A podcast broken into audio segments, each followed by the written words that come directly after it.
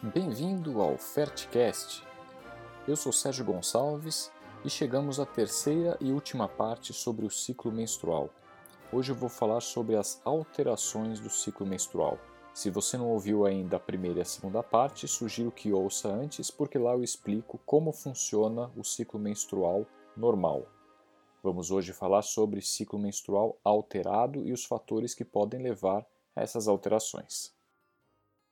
Agora que a gente já entendeu como funciona um ciclo menstrual ovulatório, o que acontece se a mulher não ovular? Ela deixa de menstruar? A gente sabe que tem mulheres que menstruam sim e mesmo quando não ovulam. Então o que acontece? Lembra da nossa analogia da proliferação do endométrio como sendo a terra no vaso? Então, se a gente tiver só estrogênio, ou seja, só começa a produção de estrogênio no início do ciclo, mas nenhum folículo atinge o estágio de folículo dominante. Isso não significa que não existe produção de estrogênio. Existe uma produção, mas ela não vai ter aquele pico de crescimento no meio do ciclo menstrual. Mas o estrogênio vai ser suficiente sim para proliferar o endométrio. Esse endométrio vai proliferando, proliferando, proliferando. Chega um momento que, mesmo sem a ação da progesterona e a queda da progesterona, aquele endométrio que proliferou durante tanto tempo, ele acaba ficando frágil. E isso faz com que ele comece a sangrar. É como se a gente estivesse enchendo um vaso de terra, enchendo, enchendo, enchendo, e quando chega o momento de a gente adubar aquela terra, que seria a ação da progesterona, a gente continua colocando terra, continua colocando terra. O que vai acontecer? Em algum momento vai começar a transbordar, vazar a terra. É mais ou menos o que acontece. Então, em algum momento, esse endométrio vai começar a sangrar. O que acontece muitas vezes é que não é um sangramento que acontece como um todo, do endométrio como um todo, descamando e durando ali dois a cinco dias. Às vezes esse sangramento ocorre de forma focal no endométrio. O que é de forma focal? Sangra um pedaço aqui, outro dia um pedaço ali, e a mulher às vezes fica sangrando, sangrando, sangrando, sangrando, e às vezes passa de 10, 15 dias e ela não para de sangrar. Ela pode ter quadros de hemorragia. Então é muito frequente em ciclos anovulatórios, mulheres que têm dificuldade para ovular, um exemplo bem característico é a síndrome dos ovários policísticos, a mulher ter períodos de hemorragia. Por quê? Porque aquele endométrio proliferou demais e ele não está descamando de uma vez, ele vai descamando aos poucos ao longo de muitos dias. E essa intensidade do sangramento é variável. Né? Quando tem sangramento muito intenso, a gente fala que a mulher está com uma metrorragia, um sangramento uterino. E aí o que a gente faz? A gente precisa dar algum tipo de hormônio em geral para conter esse sangramento. Mas isso não vem ao caso, né? não é o objetivo desse, desse podcast falar sobre o tratamento desse tipo de sangramento. Mas é importante saber que nos ciclos anovulatórios pode sim acontecer sangramento e geralmente o sangramento acontece de uma forma irregular. A mulher não consegue prever quando vai acontecer. Então, mulheres que têm ciclos muito irregulares geralmente tem descamações sim de endométrio, mas ela não está acontecendo por queda de progesterona, ela está acontecendo porque existe só ação do estrogênio. Esse sangramento então é irregular, difuso, pode ser aumentado, e ela fala: o meu ciclo menstrual é muito bagunçado. Ok? E quanto maior a intensidade do sangramento, mais o útero, que é um órgão muscular, acaba contraindo para eliminar aquele sangue, e com isso muitas vezes vem cólica menstrual associada. Né? Então, os ciclos anovulatórios às vezes cursam com aumento de sangramento, hemorragia e cólica menstrual. Existem alterações de ciclo menstrual que decorrem de problemas anatômicos e estruturais no útero. Então vamos imaginar uma mulher que tem um mioma dentro do útero, útero miomatoso, aumentado de tamanho. Muitas vezes a espessura do endométrio e a superfície que pode sangrar está aumentada e com isso o sangramento também é aumentado.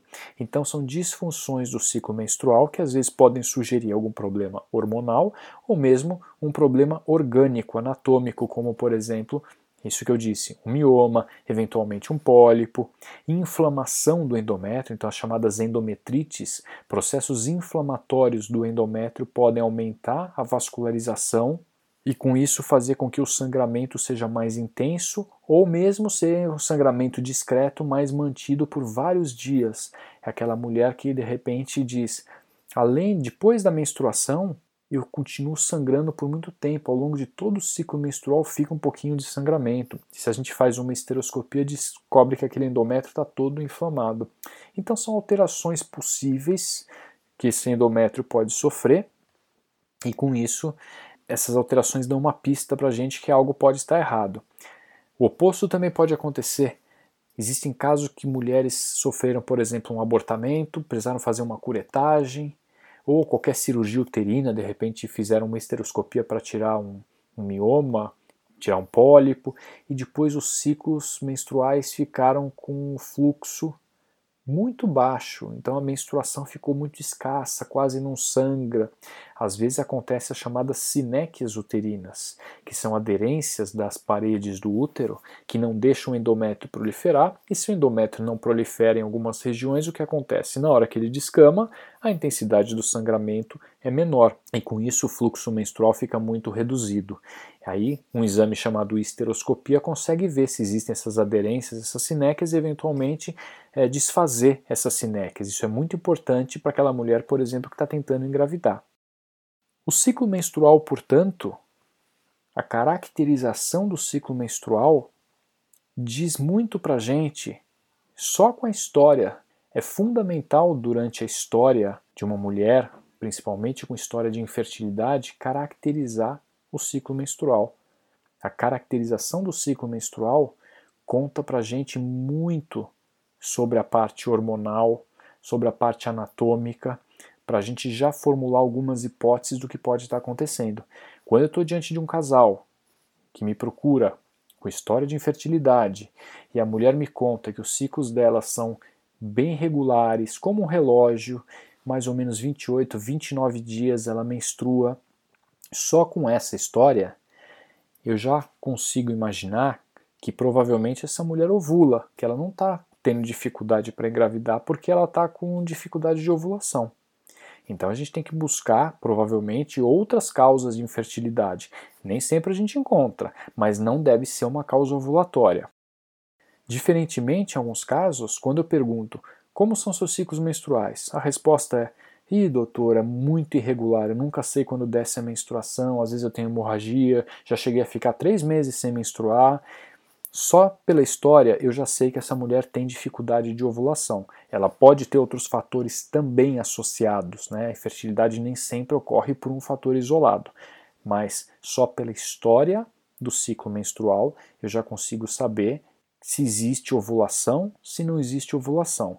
Depois a gente vai comprovar isso com controles de ultrassom, eventualmente com dosagens hormonais. Mas a caracterização do ciclo menstrual é fundamental. Espero que com essas discussões você tenha uma noção melhor agora de como funciona o ciclo menstrual e quais são os sinais que o organismo vai dando em relação àquilo que está acontecendo.